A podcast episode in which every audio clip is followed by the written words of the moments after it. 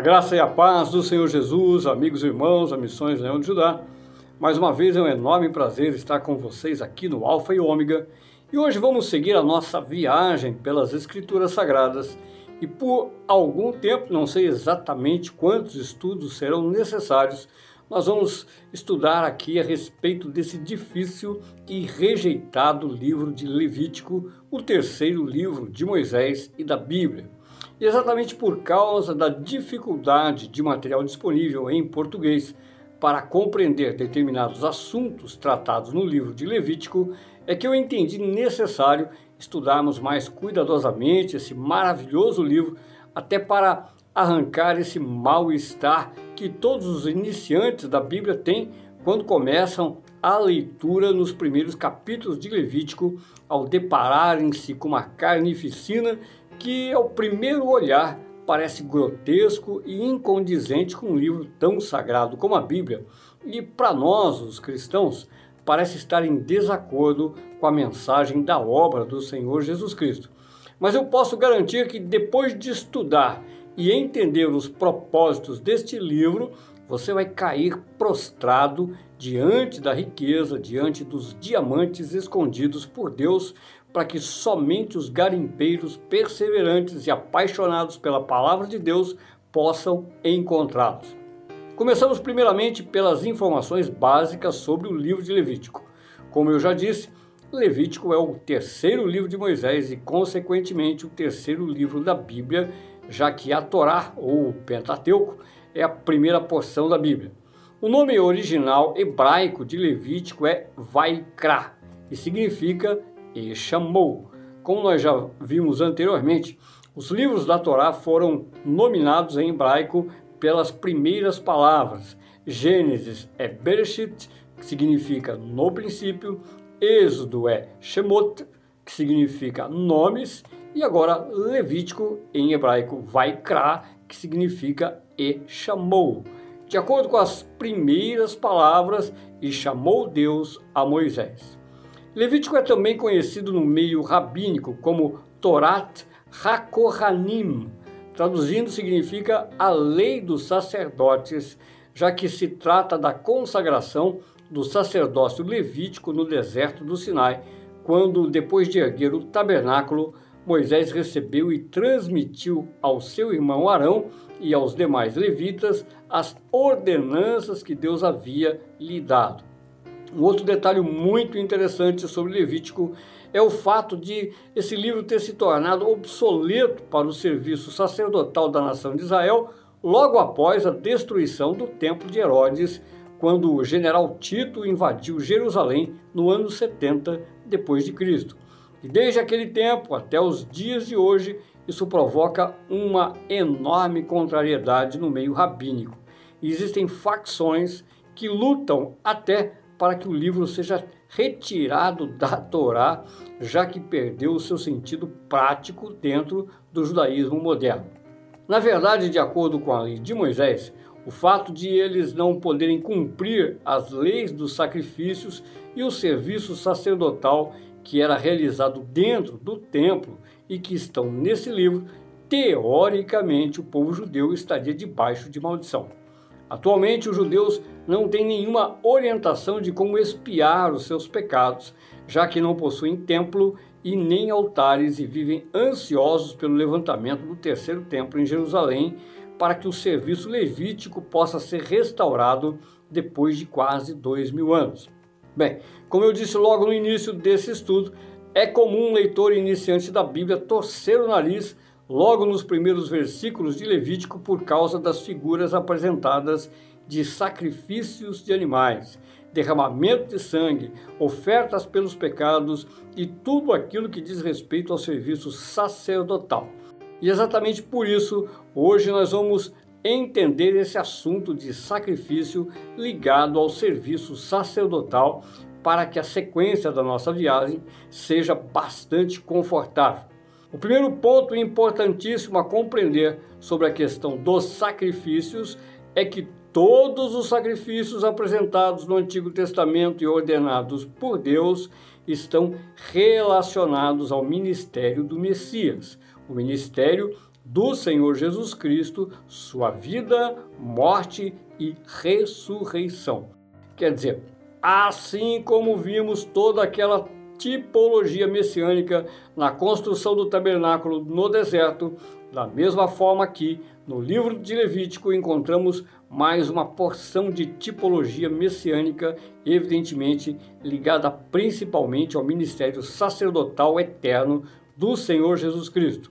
Queridos, da mesma forma que o ministério arônico do Antigo Testamento não está diretamente ligado à nova aliança, já que o serviço sacerdotal do Senhor Jesus está ligado à ordem de Melquisedeque, as figuras apresentadas também fazem parte das sombras da essência da obra do Messias, o nosso glorioso Senhor e Salvador Jesus Cristo.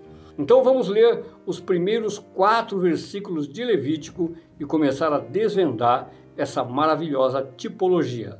Levítico, capítulo 1, versículos 1 a 4, que diz assim: Chamou o Senhor a Moisés da tenda da consagração e disse: Fala aos filhos de Israel e dize-lhes: Quando algum de vós trouxer oferta ao Senhor, trazeis a vossa oferta de gado, de rebanho ou de gado miúdo.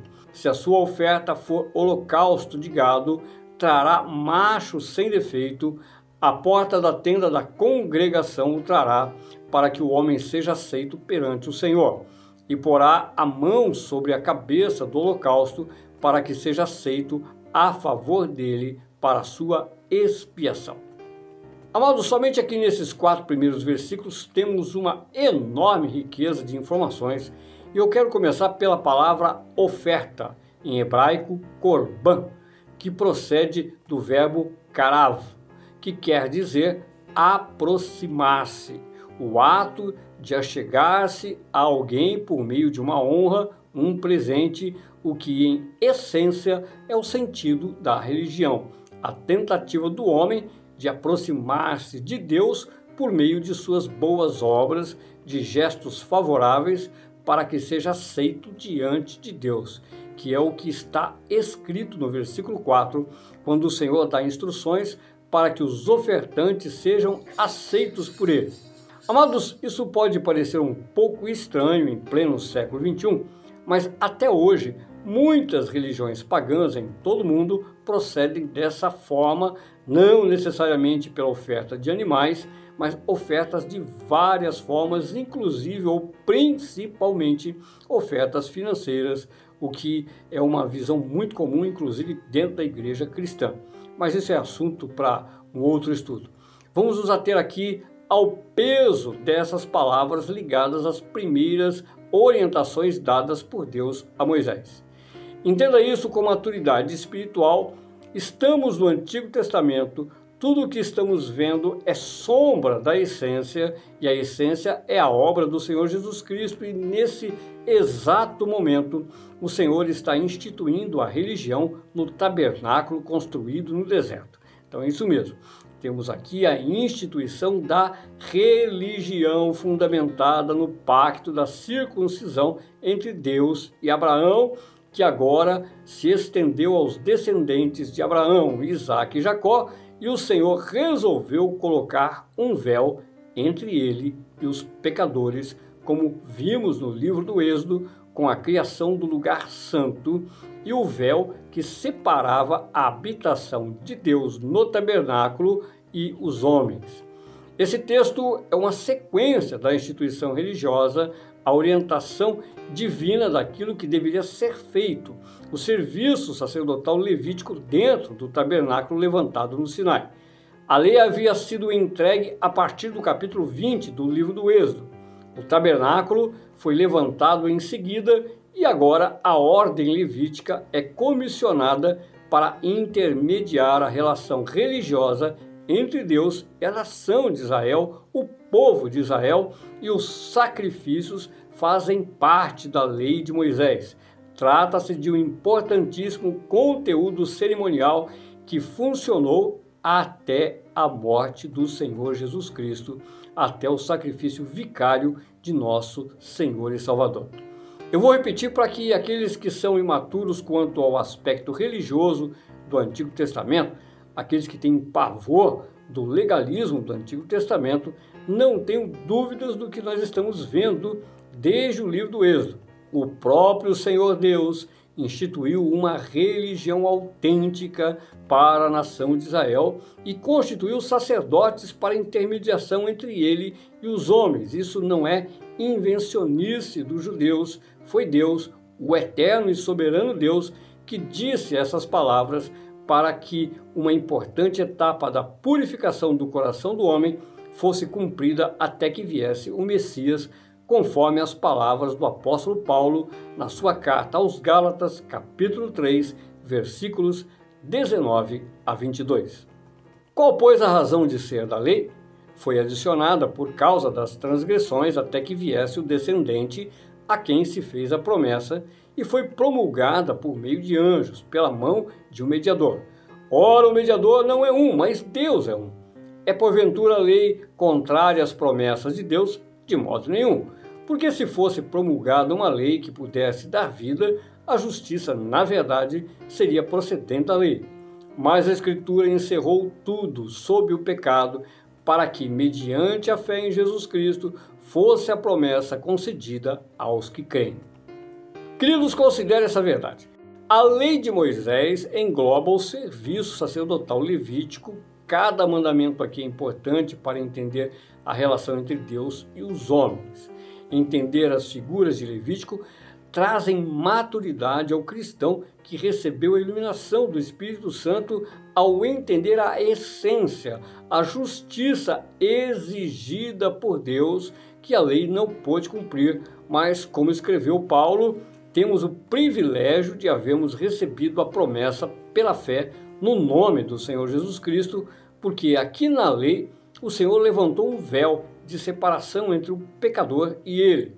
E o objetivo era trabalhar o coração dos ofertantes para que entendessem o peso do pecado em contraste com a glória de Deus. E a instituição da religião funcionou como a mão de misericórdia de Deus estendida a um povo rebelde e imaturo que nos serviu de exemplo.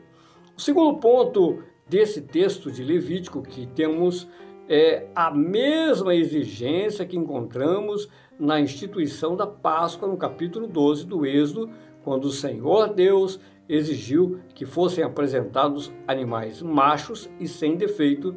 E aqui nós temos uma tipologia fácil de se compreender: a aceitação de um animal perfeito na representação de nosso Senhor Jesus, imolado na cruz sem culpa, sem pecado. Essa é a simbologia mas por trás disso existe um peso de enorme importância para revelar não somente a perfeita oferta do Senhor Jesus Cristo, como também revelar o coração perverso dos ofertantes, do ser humano, de modo geral, quando se trata de valores espirituais. Olhando para esse mandamento, parece muito tranquilo de se assimilar, mas a dureza do coração humano impressiona quando nos deparamos com os fatos que se sucederam na nação de Israel. E mesmo depois do sacrifício vicário do Senhor Jesus Cristo, essa dureza está presente também dentro do cristianismo guiado pelo Espírito Santo. O trabalhão que nós damos ao maravilhoso conselheiro para converter o nosso coração e enxergar o valor da obra de nosso Senhor Jesus. Para demonstrar essa realidade sobre a dureza do coração humano, eu escolhi apenas um texto que está no livro do profeta Malaquias, no capítulo 1, os versículos 6 a 10. O filho honra o pai e o servo ao seu senhor. Se eu sou o pai, onde está a minha honra? E se eu sou o senhor, onde está o respeito para comigo? Diz o Senhor dos Exércitos. A vós outros, ó sacerdotes, que desprezais o meu nome. Vós dizeis: Em que desprezamos nós o teu nome? Ofereceis sobre o meu altar pão imundo e ainda perguntais: Em que te havemos profanado? Nisto que pensais: A mesa do Senhor é desprezível. Quando trazeis animal cego para o sacrificardes, não é isso mal? E quando trazeis o coxo ou o enfermo, não é isso mal? Ora, apresenta ao teu governador, acaso terá ele agrado em ti e te será favorável, diz o Senhor dos Exércitos. Agora, pois, suplicar o favor de Deus, que nos conceda a sua graça. Mas com tais ofertas nas vossas mãos, aceitará ele a vossa pessoa, diz o Senhor dos Exércitos. Tomara houvesse entre vós quem feche as portas, para que não acendesseis debalde o fogo do meu altar. Eu não tenho prazer em vós, diz o Senhor dos Exércitos, nem aceitarei da vossa mão a oferta. Queridos, aqui nos encontramos o ponto que explica de uma forma negativa o porquê o Senhor instituiu uma religião e um sistema sacrificial por meio de um sacerdócio terreno. Esse texto que lemos no livro do profeta Malaquias é apenas um de tantos outros textos que encontramos nas páginas do Antigo Testamento, que mostram o desprezo da nação de Israel em obedecer mandamentos tão básicos como estes, elementares até ao ponto de o Senhor comparar e questionar os sacerdotes por meio de Malaquias sobre a possibilidade de um governador, uma autoridade humana, aceitar como oferta um animal defeituoso ou doente. E pasmem, ninguém seria tão imbecil de levar um presente desse a um rei, governador ou qualquer outra autoridade esperando se aproximar e conseguir algum favor dessa autoridade. Mas, no que diz respeito a Deus, eles cometeram esse terrível erro e muitas vezes parece um disparate, um absurdo, mas Deus sabia que o coração deles ia desprezar o serviço da adoração. O alvo do serviço da adoração era tornar o homem aceitável diante de Deus para que pudesse continuar a desfrutar da sua graça. Este era o alvo. O próprio Deus pavimentou o caminho para que a nação de Israel continuasse a ser abençoada. Vimos isso na construção do tabernáculo, a decisão do Senhor de habitar no meio do povo e na continuidade o Senhor instituiu aqui o serviço sacerdotal para complementar essa relação, mandamentos básicos, ofertas que estavam disponíveis em abundância, porque o próprio Deus havia abençoado o rebanho na ação, havia abençoado a agricultura com chuvas por sua graça, concedeu prosperidade ao povo para que os israelitas viessem agora e oferecessem animais em sacrifício sobre o altar de Deus.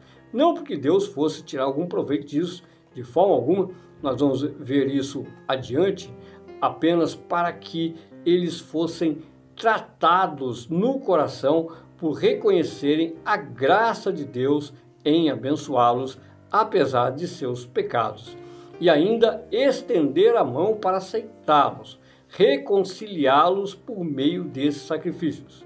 A rigor, por causa da lei, os homens que se negassem a trazer as ofertas seriam rejeitados pelo Senhor, porque mesmo os pecados ocultos aos homens eram conhecidos de Deus. Eles deveriam andar em temor ao Senhor por saberem que Deus é onisciente.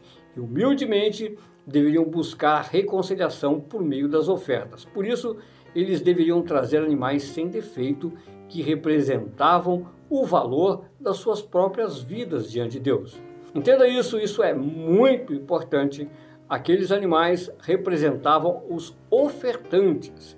Lemos o texto que os homens deveriam colocar a mão sobre a cabeça dos animais, aplicar o princípio da transferência da culpa para o animal, um tipo de Cristo, o animal inocente, recebendo sobre si a culpa do pecador ofertante, e com o coração arrependido, o ofertante deveria entender que o animal não era culpado, era um inocente que morreria por seu pecado, representava a sua vida sendo derramada no altar do Senhor. A vida substitutiva, o sacrifício vicário, a semelhança do Senhor Jesus. E assim, o ofertante poderia continuar vivendo no meio da nação de Israel e receber as bênçãos de Deus. Mas nós vimos no texto de Malaquias que o coração tanto dos ofertantes quanto dos sacerdotes havia se corrompido demasiadamente. O alvo não foi atingido, a religião não converteu o coração do homem, por isso o apóstolo Paulo escreveu que a lei nos serviu de aio, tutor, até que viesse a maturidade a plenitude dos tempos e o Senhor Jesus Cristo fizesse a oferta definitiva para a aceitação de Deus Pai em favor dos homens. Então, para concluirmos o raciocínio dessa introdução, a instituição do serviço levítico deveria iluminar, produzir e estabelecer no coração do povo os valores espirituais da relação entre um Deus absolutamente santo e perfeito e o homem inclinado ao pecado, o que estava evidente por causa da impossibilidade de eles obedecerem os mandamentos que foram entregues pela lei, incluindo-se os próprios sacerdotes que representavam a porção mais religiosa, mais santa da nação e acabaram eles mesmos a desviarem ainda mais o povo para o pecado. Vamos ler um texto que está na carta aos Hebreus, capítulo 9, versículos 13 a 15. Portanto, se o sangue de bodes e de touros e a cinza de uma novilha aspergidos sobre os contaminados os santificam quanto à purificação da carne, muito mais o sangue de Cristo, que, pelo Espírito Eterno, a si mesmo se ofereceu sem mácula a Deus, purificará a nossa consciência de obras mortas para servirmos ao Deus vivo. Por isso mesmo, ele é o mediador da nova aliança, a fim de que, intervindo a morte para a remissão das transgressões que havia sob a primeira aliança, recebam a promessa da eterna herança aqueles que têm sido chamados. Amados, caso vocês não saibam, boa parte da carta aos Hebreus funciona como um paralelo de Levítico no Novo Testamento. Por isso, essa carta não é de fácil compreensão. Sem entender coisas básicas de Levítico, dificilmente alguém vai compreender boa parte dos assuntos tratados nessa maravilhosa carta aos Hebreus. Bem, nesse texto que lemos, eu quero focar em apenas dois pontos que vão concluir o nosso assunto de hoje. Primeiro, no versículo 13, o autor da carta aos Hebreus afirmou que a aspersão de sangue de animais purificava, santificava a carne das pessoas envolvidas no sacrifício. Isso parece soar estranho, mas era exatamente isso que o Senhor Deus instituiu no serviço religioso: a purificação da carne, do exterior. Para que o ofertante fosse aceito, era necessário o sangue inocente e mais nada. A obediência se resumia nisso: escolher o animal correto e levar ao sacerdote para que o sacerdote aspergisse o sangue do animal e oferecesse a sua carne sobre o altar e pronto. O ofertante estava reconciliado por sua obediência ao mandamento. Tudo muito simples, era a misericórdia de Deus revelada, o seu desejo de perdoar o pecador para que ele não sofresse a pena capital, o amor de Deus pelos homens. Aí, depois o autor da carta aos Hebreus explicou aos seus leitores que a oferta do Senhor Jesus Cristo tem muito mais poder de purificar a consciência. Muito mais poder quer dizer que a instituição da religião sacrificial tinha também como meta permitir que o pecador fosse para sua casa livre da acusação do pecado. E creia nessas palavras: não existe homem sobre a face da terra que consiga viver em paz enquanto a sua própria mente o acusa. Isso é impossível. E nem precisamos colocar o diabo nesse negócio, porque basta o nosso próprio julgamento nos condenar e pronto, a paz se foi. No caso de Israel, a nação havia recebido uma lei, a lei de Moisés, um fardo que revelava o terrível coração humano e o Senhor para ser propício aos homens, concedeu, essa é a palavra correta, tudo aquilo foi uma concessão momentânea para que o homem encontrasse a paz com Deus e com a sua própria consciência após fazer a sua oferta de acordo com o mandamento. Tudo muito simples. Era a graça de Deus estendida.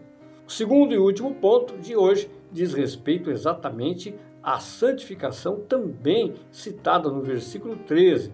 O autor de Hebreus afirmou que a aspersão do sangue das ofertas santificava, separava os ofertantes para a continuidade de uma vida na presença do Senhor. Isso porque no sangue está a vida.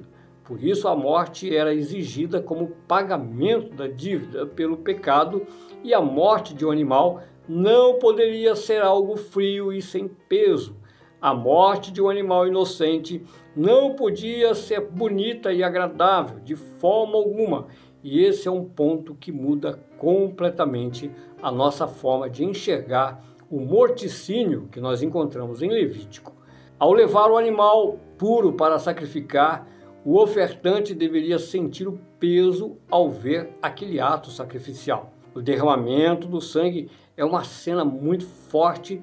Enquanto o sangue é derramado, a vida vai se esgotando até que de repente o fôlego de vida se vai do animal. Isso tinha de doer. Era um dos objetivos revelar ao homem a crueldade do pecado, o peso do pecado e a sua consequência, a morte. Isso tinha de doer. A oferta deveria despertar o pavor de que o ofertante, no caso culpado pelo pecado, deveria morrer da mesma forma por pecar contra a lei de Deus. Todo esse cerimonial deveria produzir o desejo de viver em santidade, fugir do domínio do pecado. Como o Senhor havia instituído por sua graça e misericórdia o serviço sacerdotal o pecador poderia continuar vivo à custa do sangue inocente de um animal e deveria valorizar, depositar valor à sua oferta. Mais uma vez, essa tipologia, essa sombra do Antigo Testamento deve também despertar o nosso coração com maior intensidade para o valor da obra vicária do Senhor Jesus Cristo morrendo na cruz em nosso favor para não sofrermos a punição dos nossos pecados. Queridos, por hoje é isso. Eu espero que a partir de hoje, aqueles que não viam o livro de Levítico como um livro simpático, com a visão de um bom cristão, possam mudar de posição e sentir prazer na leitura desses capítulos. Creiam nessa verdade e fiquem com um forte abraço em nome de Jesus.